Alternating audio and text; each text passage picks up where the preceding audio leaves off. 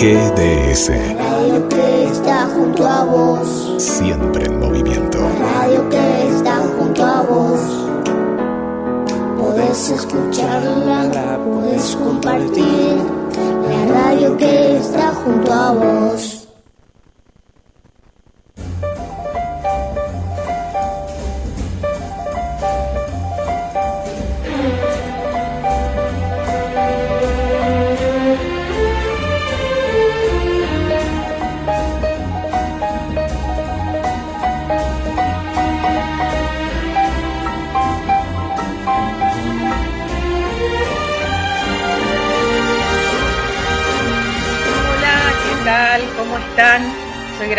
Que les da las buenas noches. Otra vez estamos juntos acá en GDS Radio en compañía de Guillermo Samartino. Qué semanita de frío, ¿no? Está ideal para escuchar el programa en casita y calentitos. Para hoy tenemos el backstage de Casablanca y conozco cómo Paul McCartney se inspiró para escribir Yesterday. Y para ponernos en clima, ¿qué les parece si escuchamos el tema central de Casablanca, según pasan los años? ¿Lo escuchamos, Guillermo?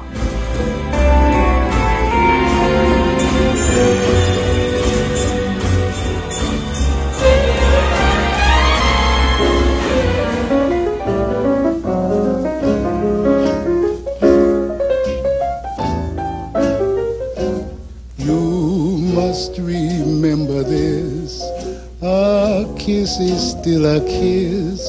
A sigh is just a sigh. The fundamental things apply as time goes by.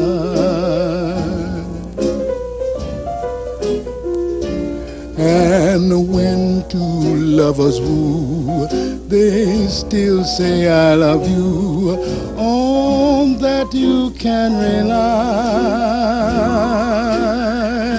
No matter what the future brings as time goes by.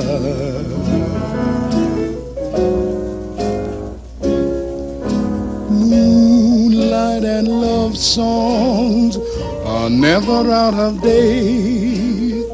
Hearts full of passion, jealousy, and hate. Woman needs man, and man must have his mate that no one can deny.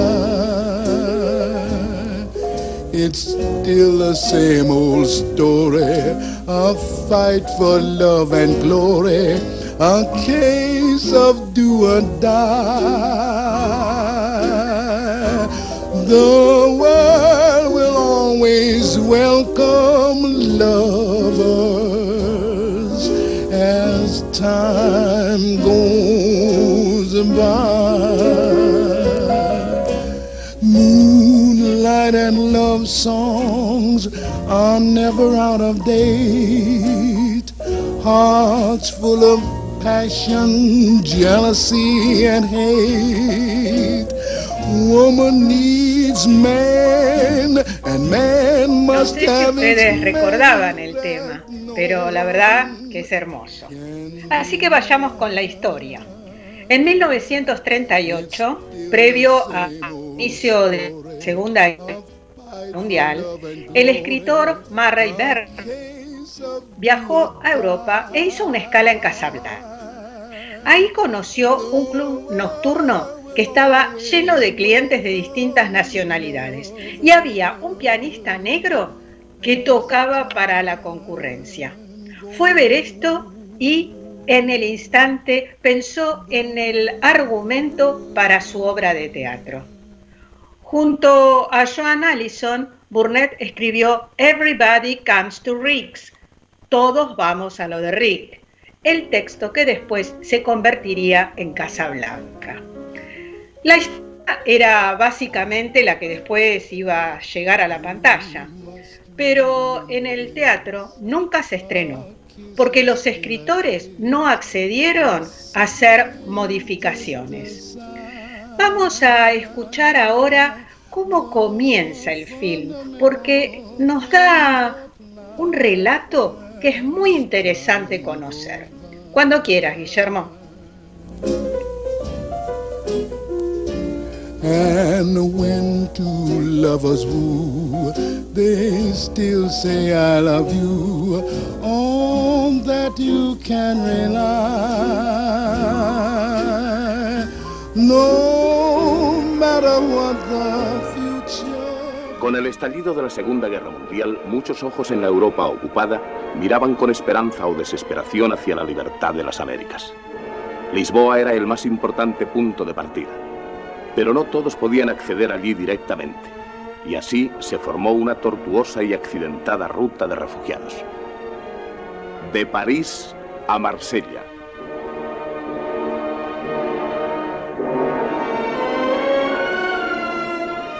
a través del Mediterráneo hasta Orán.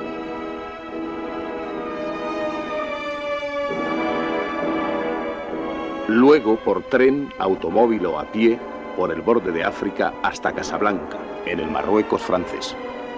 Aquí, los afortunados, con dinero, influencias o suerte, obtenían visados para Lisboa, la antesala del Nuevo Mundo.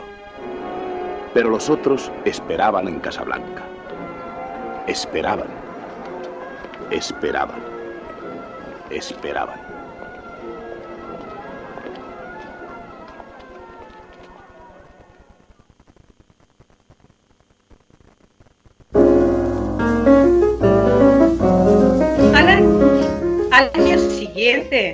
El guionista Casey Robinson leyó el manuscrito y se lo recomendó al productor Hal Wallis, que era uno de los jerarcas de la Warner Brothers. Y allí la realidad comenzó a cruzarse con la ficción en una forma increíble. En los primeros días de diciembre de 1941, la Warner pagó 20 mil dólares por los derechos de la obra. Escucharon bien la fecha, ¿no? Los primeros días de 1941. El 7 de diciembre de 1941, Japón atacó la base de Pearl Harbor, lo que derivó en la entrada de los Estados Unidos en la guerra. Al día siguiente, Stephen Cannott, lector de argumentos en la Warner, recibió el texto. El 11 de diciembre elevó un informe positivo a Willis, sugiriendo dos nombres para el papel de Rick. Uno era Humphrey Bogart y el otro George Raft, y propuso a Mary Astor para el protagónico femenino. El guion planteaba un ataque japonés en Pearl Harbor. Sí, sí, lo adelantó, porque en realidad fue, como les dije, el 7 de diciembre. Cuando se produjo el bombardeo real, se paró el rodaje y se retomó el libreto con un cambio. En vez de Hawái, la amenaza era en Panamá. A esos niveles se juntaba la realidad y la ficción en las películas sobre la guerra. El Casablanca sumó a Howard Koch, responsable de la Guerra de los Dos Mundos de Orson Welles, y también a los gemelos Epstein. Les cuento que al final eran seis personas distintas las que participaron del guion. ¿Quién fue su director? Michael Curtis. Era un húngaro exiliado que tenía mano dura y era de difícil trato. Había llegado a Hollywood unos 15 años antes y había triunfado en Hungría, en Austria y en Alemania. El argumento central del film nos cuenta que a consecuencia de la Segunda Guerra Mundial, Casablanca era una ciudad a la que llegaban huyendo del nazismo gentes de todas partes.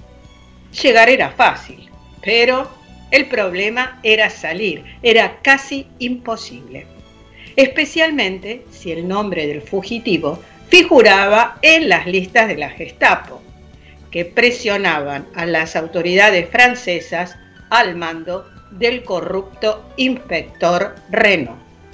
En este caso, el objetivo de la policía secreta alemana era el líder checo y héroe de la resistencia Víctor Laszlo, cuya era Rick Blaine, el propietario de Rick's Café. Y era un antiguo, eh, Rick era un antiguo amante de la mujer de Laszlo, que se llamaba Ilsa Lund. Rick e Ilsa se habían conocido en París, pero como habían entrado las tropas alemanas en la capital francesa, se separaron. Vamos a escuchar ahora la escena en que el inspector Renault y Rick hablan de sus asuntos, medios turbios.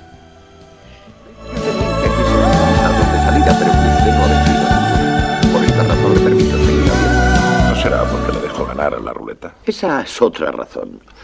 Hoy ha llegado un hombre a Casablanca camino de América, que esta noche ofrecerá una fortuna por un salvoconducto. ¿De quién se trata? De Víctor Laszlo. ¿Víctor Laszlo? Rick, es la primera vez que le veo tan impresionado. Él ha conseguido impresionar a medio mundo. Es mi deber tratar de impedir que impresione al otro medio. Rick Laszlo no debe llegar a América, se quedará en Casablanca. Será muy interesante ver cómo lo logra. ¿Cómo logra el qué? Escapar. Rick, pero si le he dicho a usted Cállese. que... Ya escapó de un campo de concentración y los nazis andan a su caza y captura.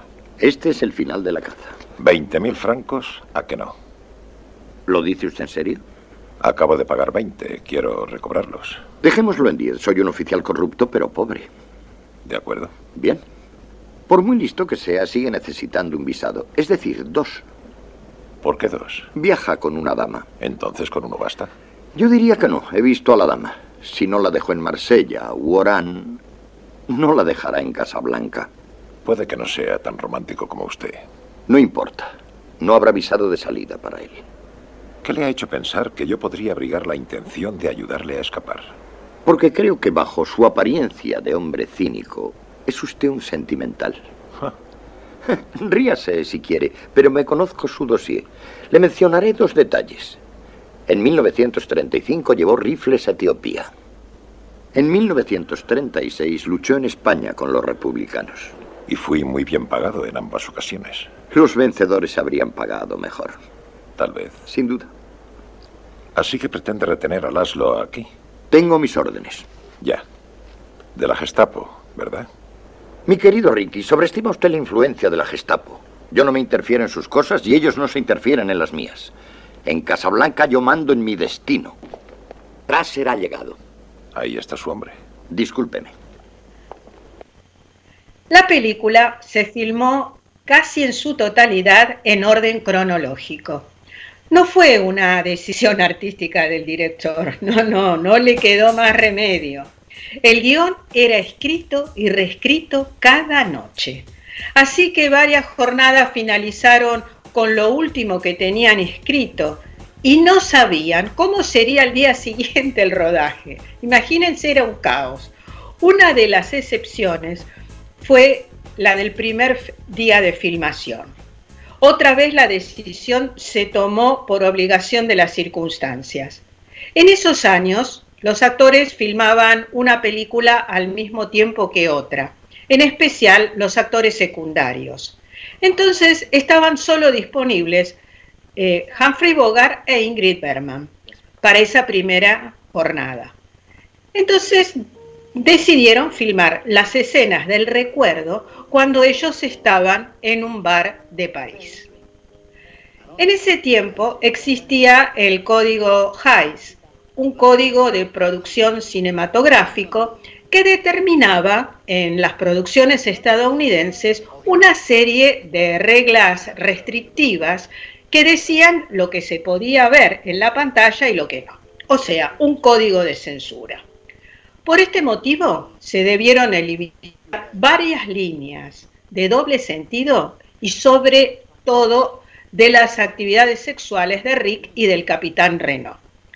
Pero su mayor influencia fue en la resolución de la película.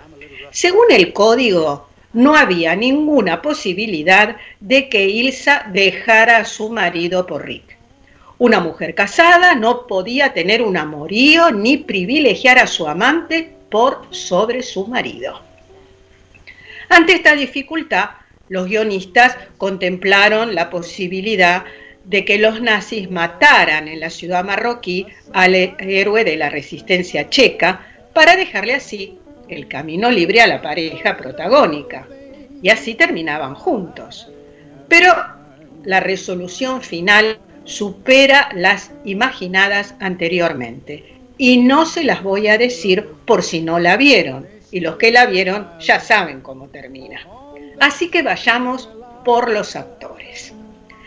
El reparto contó, además de Humphrey Bogart y de Ingrid Bergman, a Paul Henry como Víctor Laszlo, a Claude Rains como el capitán Renault y Sam, el pianista, fue interpretado por Dudley Wilson, que en realidad era baterista y cantante y no pianista. Así que necesitó un doble para cuando Sam toca la famosa canción. Humphrey Bogart fue una de las primeras opciones para encarar a Rick, aunque la prensa había informado que el personaje iba a estar interpretado por Ronald Reagan. Pero Wallis descartó al futuro presidente y apostó fuerte por Bogart. Claro, tenían que buscar a una actriz y la querían europea para el papel de Ilsa. Ingrid Bergman, les tengo que decir que no fue la primera opción. Los productores habían tentado a Anne Sheridan, pero ella no aceptó. Como les dije que querían a una europea, contactaron a la francesa Michelle Morgan, que venía de protagonizar un éxito. Pero esta señora pidió 55 mil dólares como salario. Los productores ni siquiera le hicieron una contraoferta. Y Berman arregló por 5 mil. Y así Casablanca la convirtió en una estrella, a pesar de que ella no estaba nada interesada en el papel de Ilsa Land. Ella estaba obsesionada con el protagónico de la adaptación de Por quién doblan las campanas, la novela de Ernest Hemingway. Pero en su lugar habían elegido a Vera Sorino, una bailarina y actriz noruega. Así que no se para no quedarse sin trabajo, aceptó el papel de Ilsa. Y lo bien que hizo, ¿no? Claro, a ella le gustaba preparar los personajes y Casablanca, como dijimos, escribía día a día.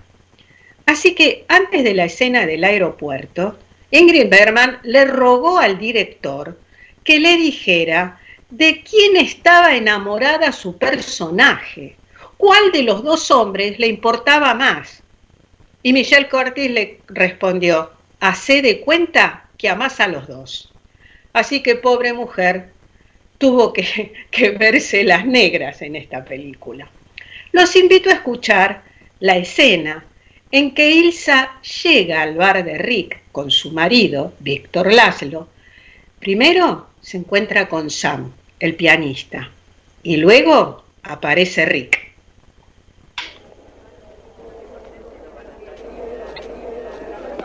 Hola, Sam. Hola, señorita. No esperaba verla de nuevo. Ha pasado el tiempo. Es verdad. Ha pasado mucha agua bajo el puente. Toca mi vieja canción. Sí, señorita.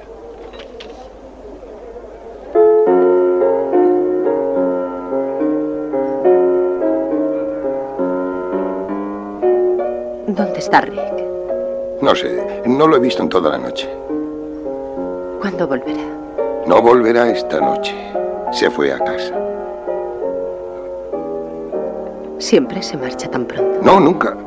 Bueno, tiene una chica en el loro azul. Va por allí a menudo. Mentías mucho mejor antes.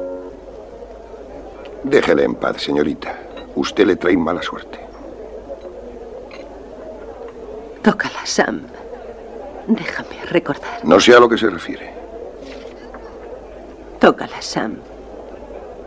Toca. El tiempo pasará. Se me ha olvidado esa canción. No recuerdo la melodía. Te la recordaré.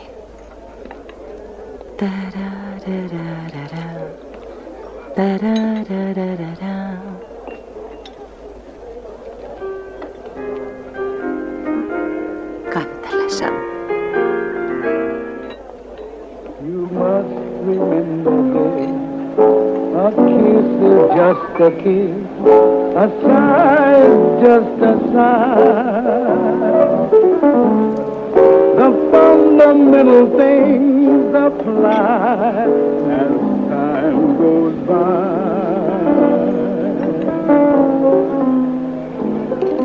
And when two lovers woo, they still say I love you. On that you can rely. No matter what the future brings as time goes. Sam, te había dicho que nunca volvieras a...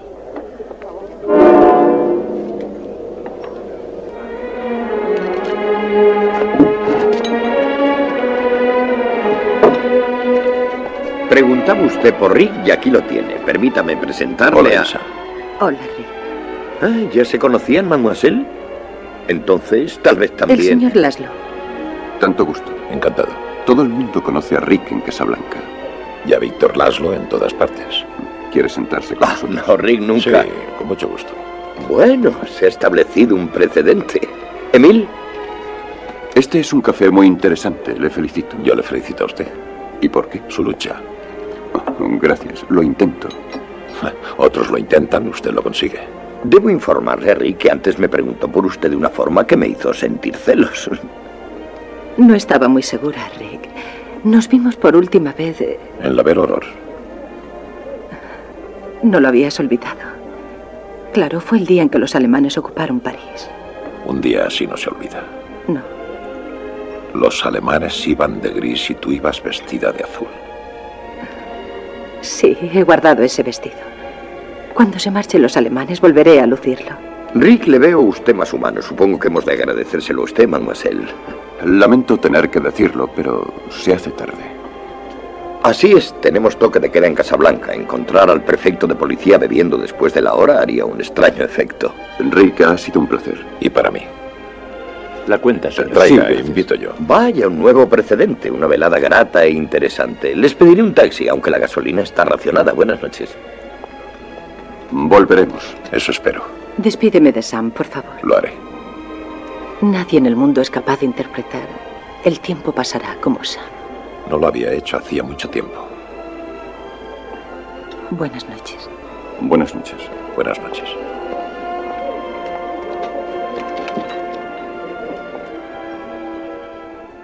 El productor encargó la banda sonora a Max Steiner, quien a su vez se mostró reacio a utilizar la canción Según pasan los años, que fuera escrita en 1931 por Hermann Happel para un musical de Broadway y que ya estaba en el texto original de Barnett y Allison. El productor dijo que se podía descartar, pero la idea no prosperó, porque implicaba volver a filmar las escenas en que Berman y Borgan le pedían a Sam en distintos momentos que tocara ¿Y qué pasaba? La actriz, o sea, Ingrid Berman, ya se había cortado el pelo casi por completo para filmar por quien doblan las campanas. ¿Por qué? Al final se le hizo el sueño, porque echaron a la protagonista Vera Sorina. Así que Ingrid Berman hizo por quien doblan las campanas y triunfó en Casablanca. Tuvo las dos cosas, le vino bárbaro. En todas las escenas en las que aparece Humphrey Bogart con Ingrid Berman, les tengo que decir que Bogart usó plataformas. Plataformas en sus zapatos, almohadones en los asientos, porque era más bajo que ella. Medía un metro setenta e Ingrid medía un ochenta. Les cuento que muchos de los actores que interpretan a los nazis eran judíos alemanes que habían escapado de la Alemania nazi. Humphrey Bogart en ese momento estaba casado con Mayo Method, quien era una mujer alcohólica y muy celosa. Ella irrumpía en el set y hostigaba a su marido y a sus compañeros. Para evitar estos problemas, Bogart se pasaba gran parte del tiempo encerrado en su austero camarín fumando y jugando al ajedrez contra sí mismo. Los productores supieron enseguida que no contarían con un avión para la escena final. Estaban todos destinados a la guerra. Entonces debieron recurrir a una maqueta. ¿Y qué hicieron? Filmaron con personas de talla baja, en perspectiva. Y para que la escena tuviera algún realismo, le pusieron neblina, una neblina espesa, y de esa manera disimularon las imperfecciones. Ya que hablamos del avión, vamos a escuchar el diálogo entre Ilsa y Rick en el aeropuerto.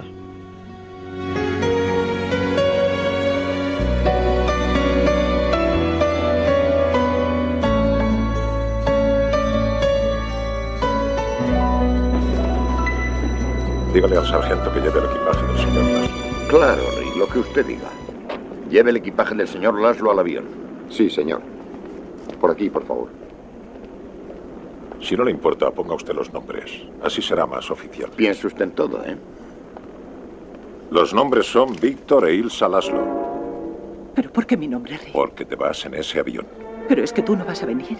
Yo me quedo aquí hasta ver que el avión ha despegado. No, Rick, no. Anoche dijiste... Anoche dijimos muchas cosas. Dijiste que yo tenía que pensar por los dos y es lo que he hecho. Y sé que tienes que subir a ese avión con Víctor, que es a quien perteneces. pero, Rick, escucha... Escúchame tú. Tienes idea de lo que te espera si te quedas aquí. Créeme, los dos acabaríamos en un campo de concentración, ¿verdad, Louis? Me temo que Strasser insistiría en ello. Dices eso para que me vaya. Lo digo porque es cierto. Y es cierto también que perteneces a Víctor. Eres parte de su obra, eres su vida. Si ese avión despega y no estás con él, lo lamentarás. Tal vez no ahora, tal vez ni hoy ni mañana, pero más tarde, toda la vida. Nuestro amor no importa. Siempre tendremos París. No lo teníamos, lo habíamos perdido hasta que viniste a Casablanca. Pero lo recuperamos anoche. Dije que nunca te dejaría.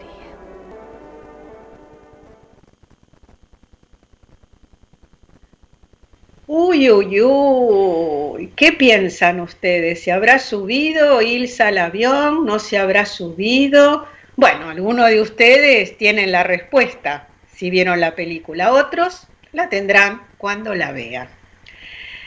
Vamos a seguir diciendo que Casablanca se filmó íntegramente en sets de Hollywood, aunque todo el mundo jura que se filmó en Marruecos.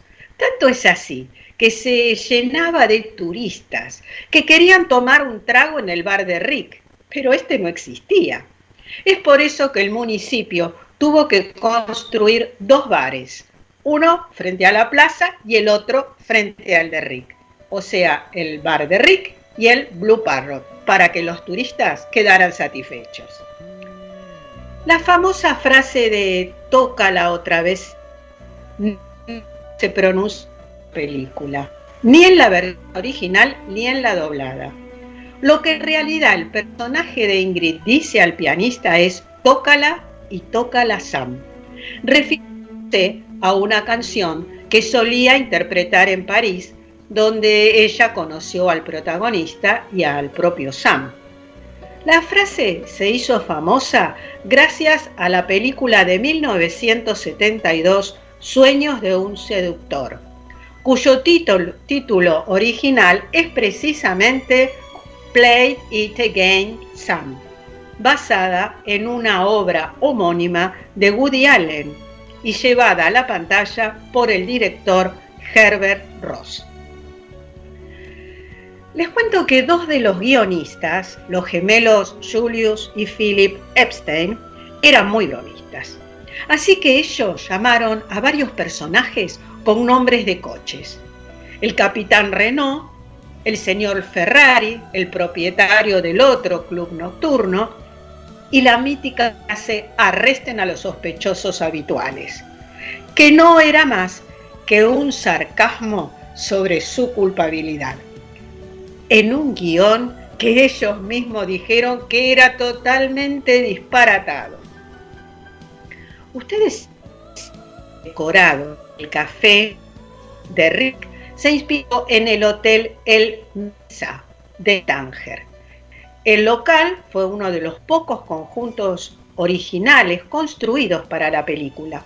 El resto fue todos decorados reciclados de otras producciones de Warner Brothers. Recuerden que era tiempo de guerra y había restricciones en los materiales de construcción. Ustedes saben que el piano de Sam se vendió por más de 515 mil dólares en una subasta en Nueva York en el 2012 y más tarde lo volvieron a subastar y ahí alcanzó la cifra de 2.300.000 dólares.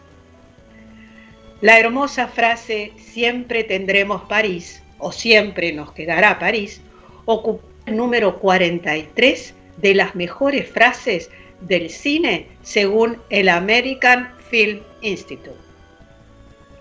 La premier de Casablanca tuvo lugar el 26 de noviembre de 1942 en Nueva York.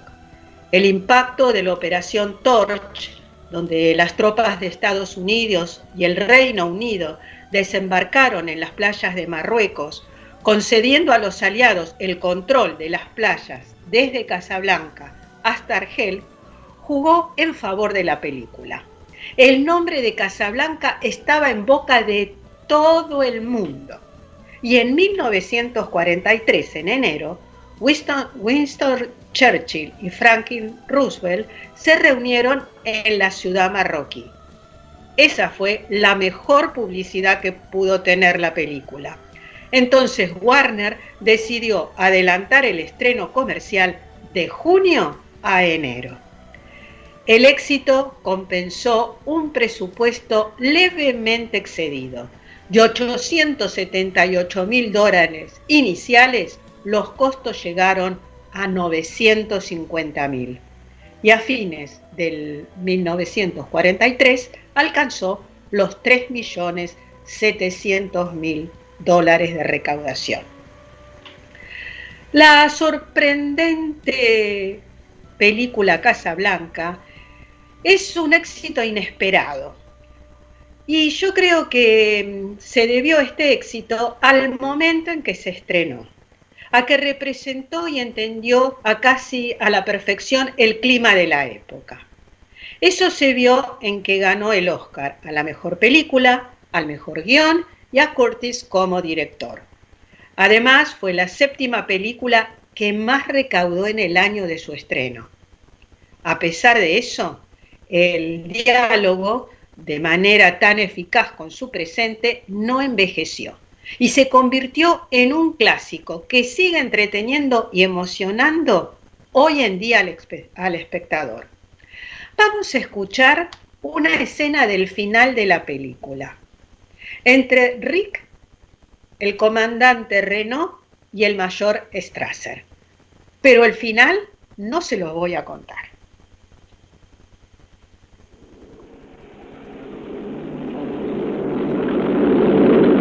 ¿A qué ha venido esa llamada? Víctor Laszlo está en ese avión. ¿Por qué no lo detiene? ¿Por qué no se mueve? Pregunte al señor Rick. No se acerque a ese teléfono. Le aconsejo que no se interponga. No he matado a Renault, pero estoy dispuesto a matarle a usted. Oiga. Cuelgue el teléfono. Póngame con la torre. Cuélguelo.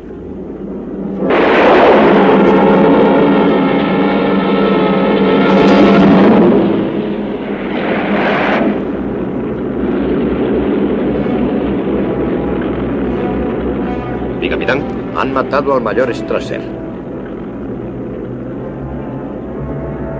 Arreste a los sospechosos. Sí, mi capitán.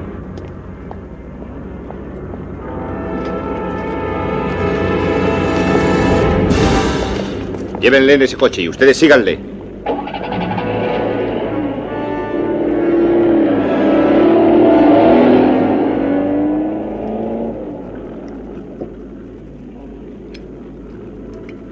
Rick, usted ya no es solo un sentimental, sino que además es un patriota. Quizás sea este un buen momento para empezar. Es muy posible que sí.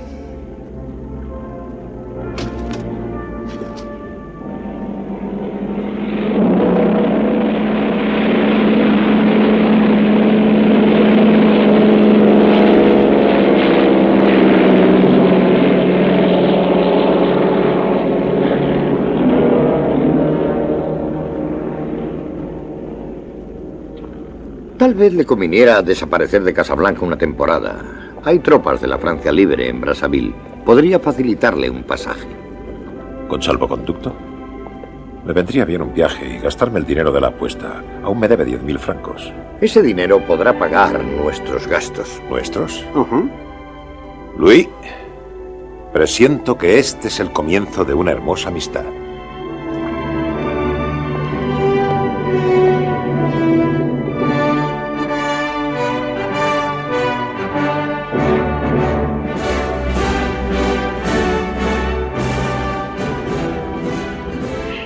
Y para terminar con el backstage de Casablanca, les cuento que en los años 80 la película se coloreó. Esto enfureció al hijo de Humphrey Bogart, de nombre Steven, quien dijo, si van a colorear Casablanca, ¿por qué no le ponen brazos a la Venus de Milo? Y sí, es cierto, el film es una obra de arte y hay que tratarla como tal.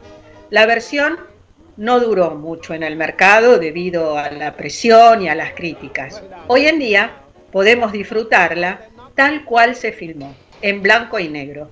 Y esa es uno de sus mayores logros. ¿Tenemos los oyentes?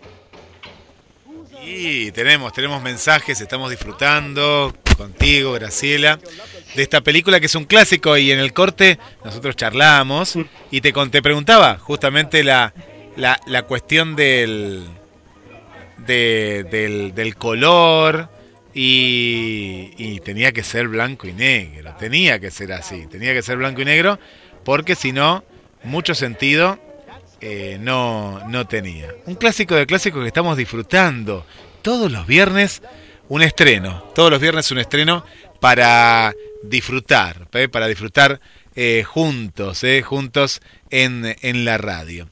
Y la gente nos acompaña, sí, claro que sí, nos acompaña del otro lado, 223 424 66 46 y disfrutamos de las películas, de la música, de aquellos recuerdos, muchos, muchos recuerdos que, que, nos acompañan. Y de fondo estamos escuchando la música también de, de la película, que tiene muchos temas aparte del, del, conocido.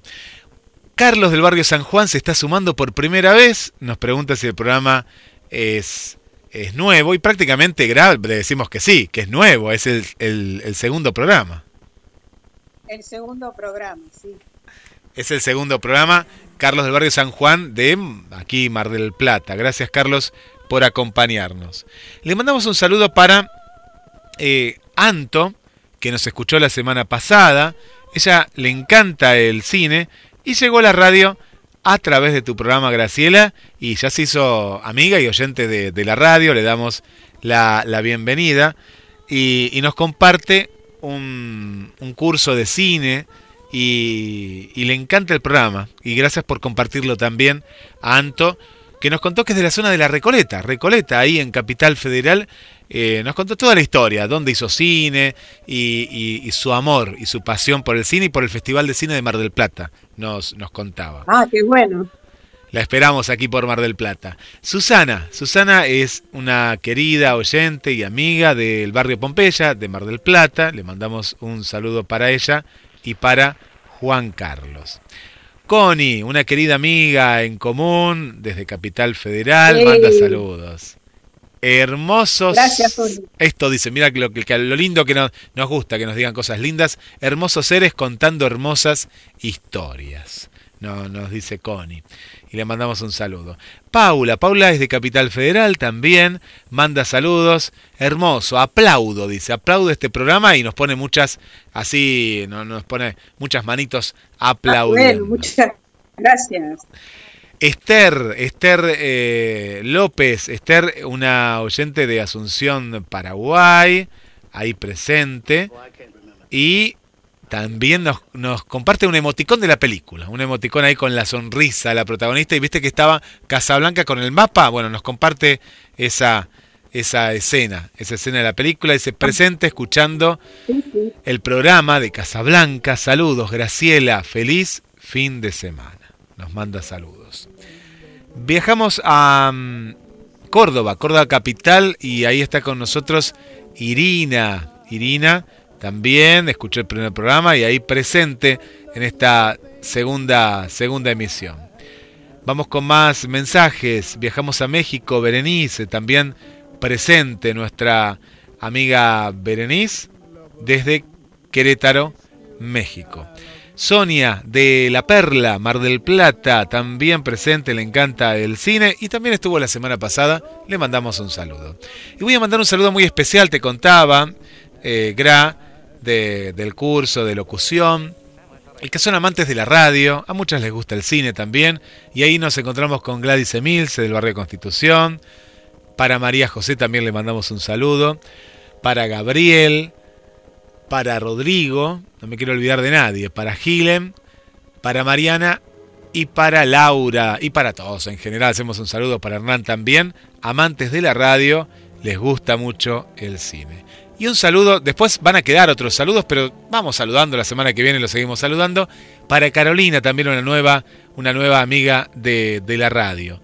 Y agradecemos, Gra, como sucede, sucede con los programas, también con eh, Backstage, las amigas y amigos que comparten el flyer, la promoción que hace la producción del programa. Gracias Paula y gracias Silvia por compartir el flyer en sus muros también y así ampliamos la comunidad de este detrás de escena del cine y ahora que nos vas a contar de las canciones. Bueno, y para poder contar de las canciones, ¿qué te parece si damos un pedacito de anticipo de la canción que vamos a tratar hoy, Yesterday?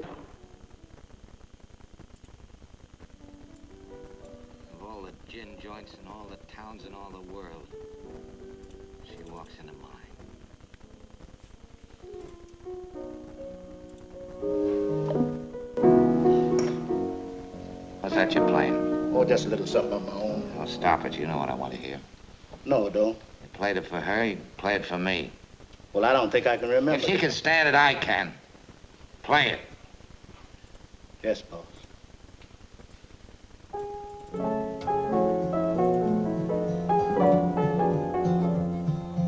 Yesterday, all my troubles seem so far away. Now it looks as though they're here to stay. Oh, I believe in yesterday. Suddenly, I'm not half the man I used to be. There's a shadow hanging over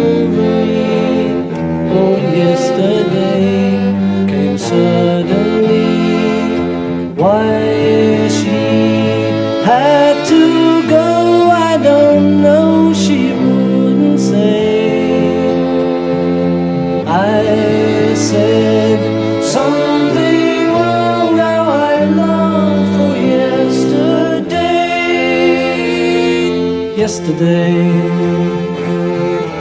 Love was such an easy game to play. I need a place to hide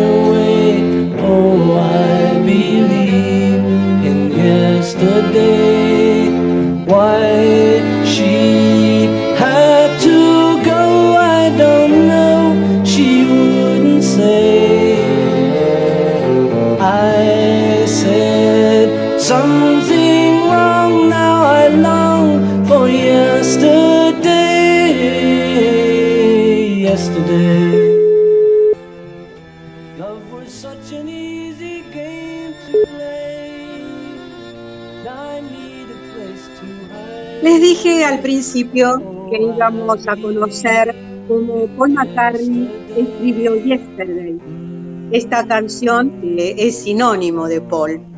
y hace dos días se cumplieron 58 años de su grabación. ¿Saben ustedes que esta sutil y melancólica balada fue el fruto de un sueño? Sí, sí. Paul despertó una mañana en su habitación donde tenía un piano junto a su cama y con una melodía en la cabeza. Corrió al piano y empezó a tocar. Luego grabó la melodía para que no se le olvidara. Pensó que alguna vez la habría oído, tal vez del jazz que escuchó con su padre, que era un gran aficionado a la música tocaba la trompeta y el piano en una banda de jazz. Estaba preocupado de que fuera un plagio, así que se puso a investigar y se trataba de la canción de, otro autor, ¿no? No quería tener problemas. Él mismo dijo para la biografía de The Beatles, que, su, que, fue publicado en el año 2000, durante cerca de un mes fui a ver gente del negocio de la música, preguntándoles si conocían esa melodía. Fue como si hubiera encontrado algo que debía entregar a la policía. Pensé que si en unas semanas nadie la reclamaba, entonces sería mía. Le tomó un poco de tiempo asegurarse que no le pertenecía a nadie. La melodía tuvo como título Scrambled Eggs, huevos revueltos, mientras buscaba una letra y un título más adecuado. Le llevó mucho tiempo completar la letra. La escribía y la reescribía. En cualquier momento se ponía a tocar la melodía y a escribir los versos. En 1965, Paul y su novia de entonces, Jane Asher, viajaron a Lisboa para pasar unas vacaciones. En ese viaje fue donde terminó de escribir la letra de la canción. Paul estaba en busca de un título, de una sola palabra, y había pensado en Yesterday como una alternativa. Fue George Martin, el productor de la banda, quien lo convenció de que esa opción era la correcta. Le parecía un poco cursi. Paul reconoció que al principio no lo vio, pero después de un tiempo supo que la inspiración de esa canción memorable surgió de la melancolía por su madre y la rabia que tenía por su pérdida siendo él solo un niño. Cuando Paul presentó la canción terminada a su productor George Martin, este le sugirió que debía grabarla solo. Él con su guitarra acústica y un cuarteto de cuerdas clásico. No había espacio para ningún otro instrumento ni para nadie más. Paul no estaba muy convencido, porque claro, dejaba a los otros tres Beatles afuera. Fue así que Yesterday se convirtió en una de las primeras canciones del pop en incluir elementos de música clásica en su melodía. Y también en ser considerada como uno de los puntos de inflexión para la ruptura de los Beatles, ya que fue la primera composición en la que participaba solo uno de los músicos. La incluyeron en su quinto álbum, Help, y aunque solo había intervenido Paul, también John Lennon figuró como autor. Fue algo que decidió Brian Epstein, su famoso manager, que quiso que fuese así para no crear divisiones en el grupo. A Paul en ese momento no le molestó que figurara compuesta por Lennon y McCartney. El mismo John muchas veces tuvo que explicar que había sido Paul quien la había compuesto en solitario. En el año 2002, Paul le pidió a Yoko Ono, la viuda de Lennon, que cambiara el orden de los créditos por McCartney Lennon. Pero ella, ¿qué pudo haber hecho? Se negó rotundamente. La canción fue grabada en los estudios de la EMI, como les dije, el 14 de junio de 1965. Según el libro de récords Guinness, es la canción con mayor transmisiones de radio en el mundo. La revista Rolling Stone y la cadena MTV la declararon como la mejor canción de la era moderna de la música pop. Es la canción más versionada en el mundo. Entre ellas podemos encontrar las versiones de Ray Charles, de Elvis Presley o del mismísimo Frank Sinatra.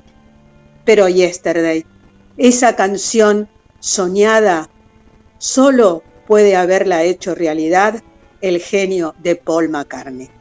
¿La escuchamos ahora entera, Guillermo?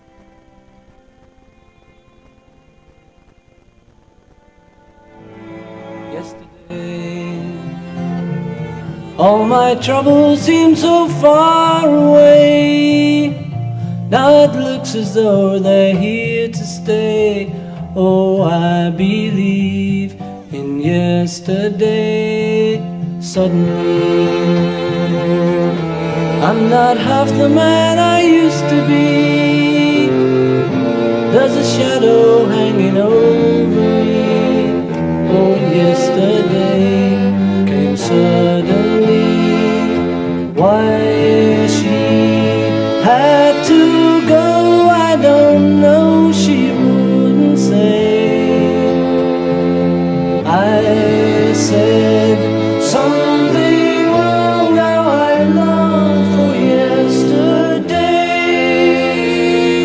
yesterday. Love was such an easy game to play. I need a place to hide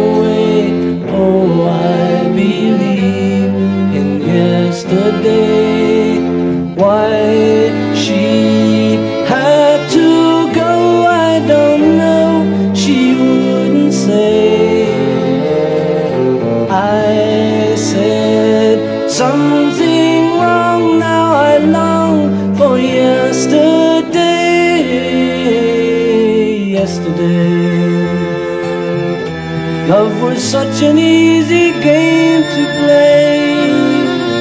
I need a place to hide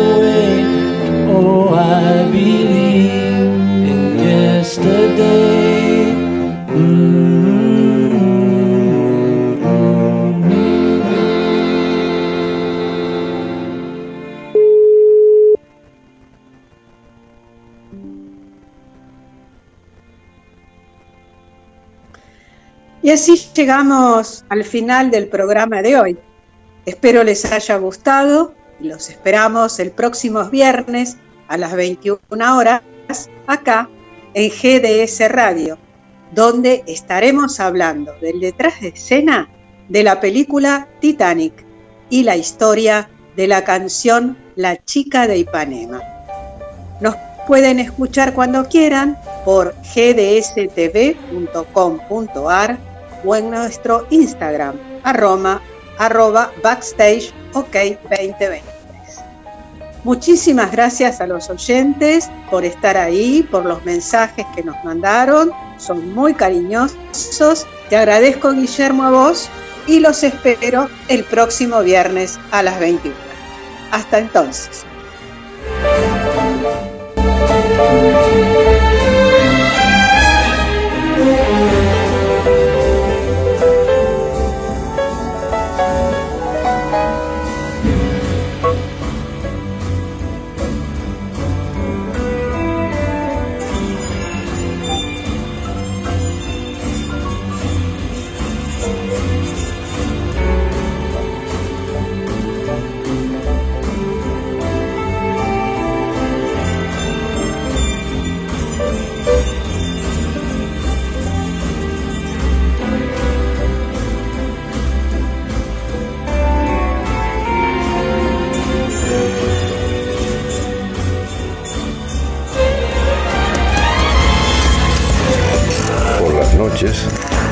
Radio envuelve la ciudad en un velo sonoro.